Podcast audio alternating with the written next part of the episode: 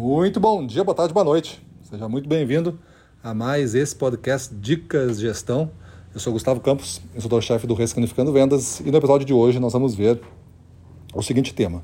A melhor coisa na vida está no outro lado de uma conversa difícil.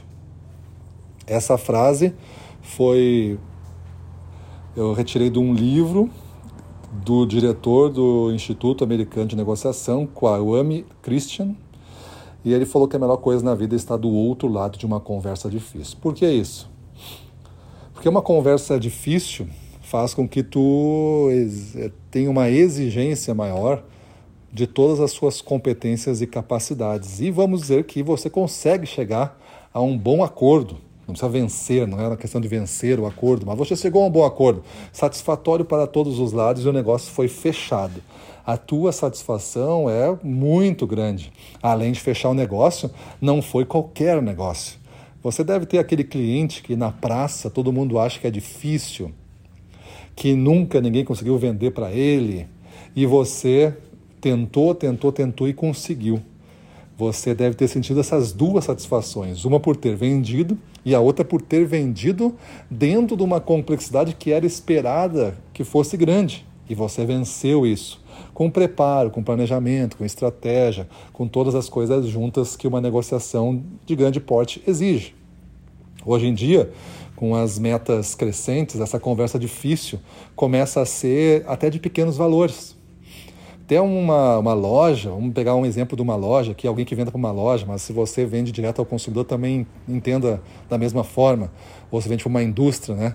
Até aquele cliente hoje que compra 100 reais, ou se compra mil reais, ou se como o pedido mínimo que for, ele é tão exigente às vezes, ou até mais exigente que aquele cliente de grande porte que está comprando daqui a pouco 100 mil de você.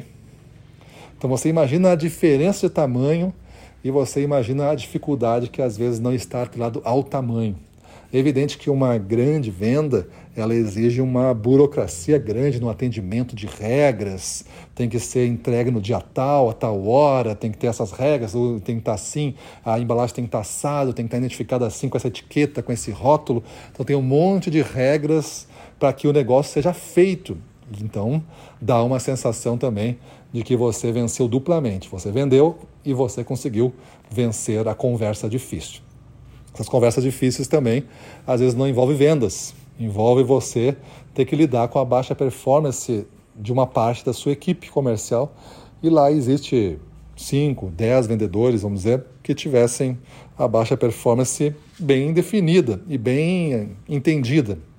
Essa pessoa não faz mais do que 60% da meta há vários meses, ela está em baixa performance.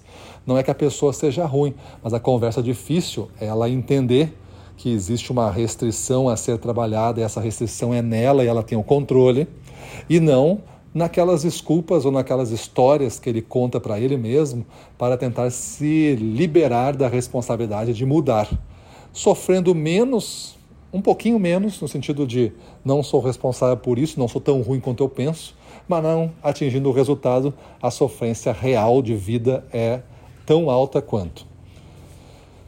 Então, as conversas difíceis, elas fazem parte dos grandes gestores. Grandes gestores não fogem dessas conversas difíceis. E eu espero que, é, que você consiga fazer sempre este entendimento para não fugir das coisas difíceis, das conversas difíceis, porque a melhor coisa na vida, ela está sempre do outro lado dessa conversa difícil. Pelo menos os grandes negócios vão estar atrelados a conversas bem complexas hoje em dia, bem difíceis, bastante responsabilidade na mesa e, e bastante desafio ainda a ser superado para que aquilo que já foi prometido seja entregue. Às vezes a gente está entregando, prometendo um pouco a mais do que a gente consegue hoje fazer naturalmente. Isso é o desafio, então, da conversa difícil. Maravilha? É isso aí. Para cima deles.